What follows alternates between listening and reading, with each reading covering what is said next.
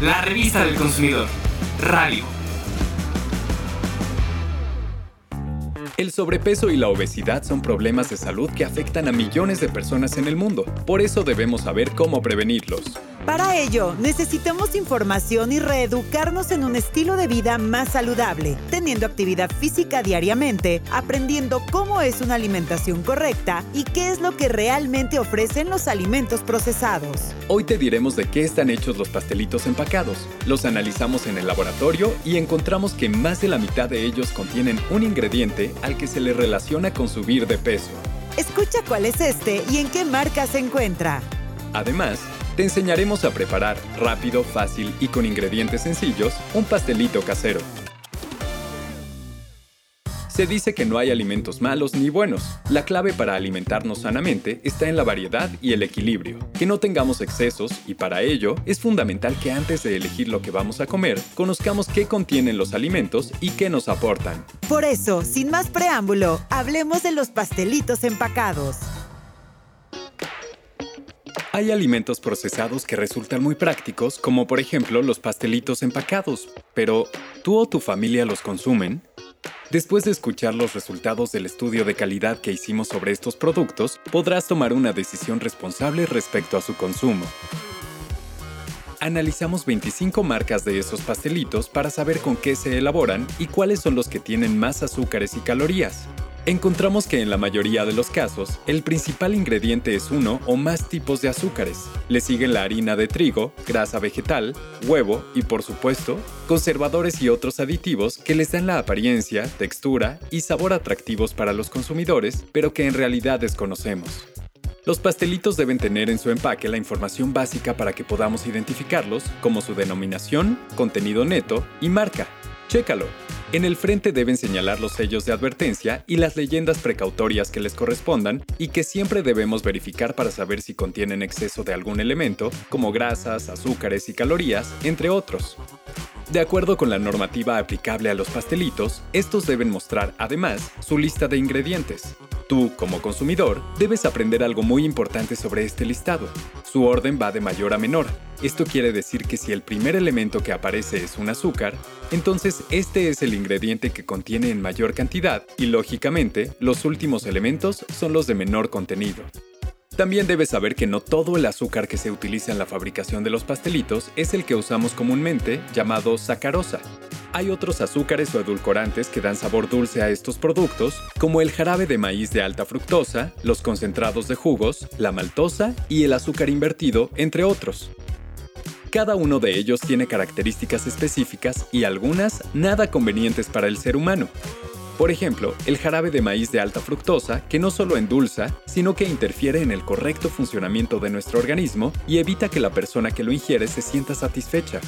Aguas. La mayoría de los pastelitos analizados lo contienen. Entre ellos se encuentran 8 productos de la marca Marinela. Se trata de chocorroles, mini chocorroles, gansito, mini gansito, pingüinos pastelito, mini pingüinos pastelito, rollo con fresa pastelito y submarinos pastelito. También tres productos de la marca Wonder contienen jarabe de maíz de alta fructosa. Se trata de chocotorro pastelito, dálmata pastelito y Twinkies pastelito sabor a chocolate.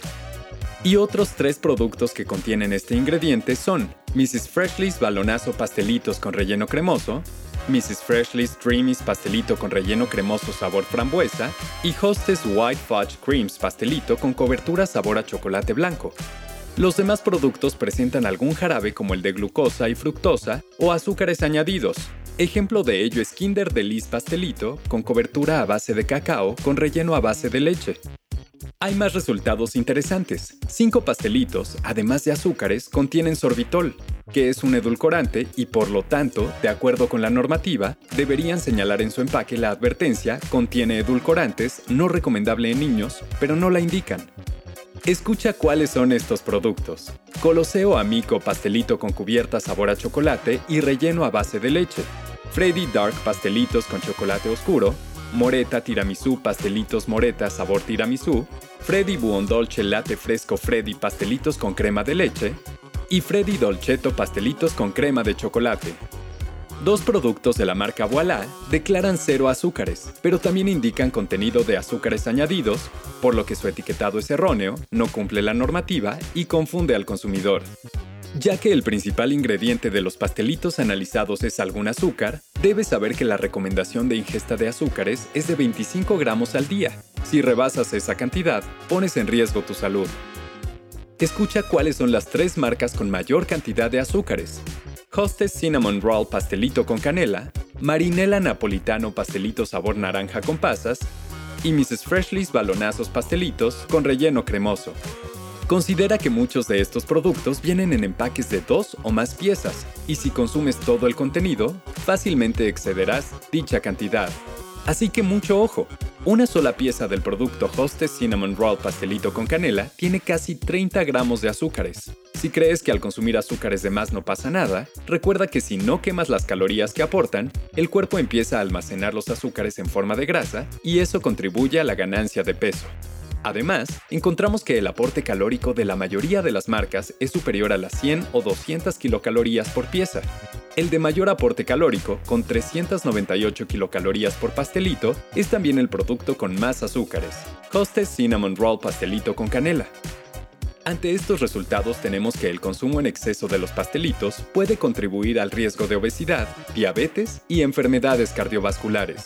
Por eso es importante seas responsable con estos productos y si piensas comprar alguno, revisa primero la etiqueta, en especial los sellos de advertencia y la lista de ingredientes.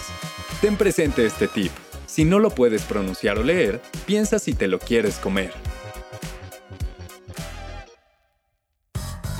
Es el momento de darte una mejor opción si de pastelito se trata. La única forma de evitar el consumo de alimentos procesados es regresar a lo natural y preferir alternativas caseras. Prueba cómo hacer un pastelito sencillo, rápido y con los mejores ingredientes. Tecnología doméstica. Pastelito en microondas. Ingredientes.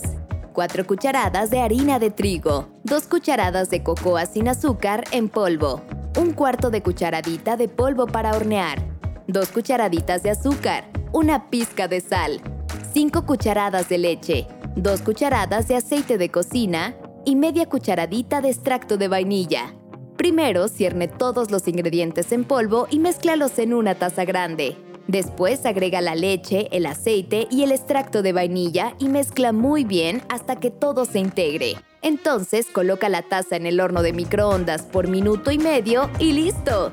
Tardarás alrededor de 5 minutos en hacer este pastelito. El precio promedio de dos porciones es de 16 pesos y cada una de ellas aporta 208 kilocalorías.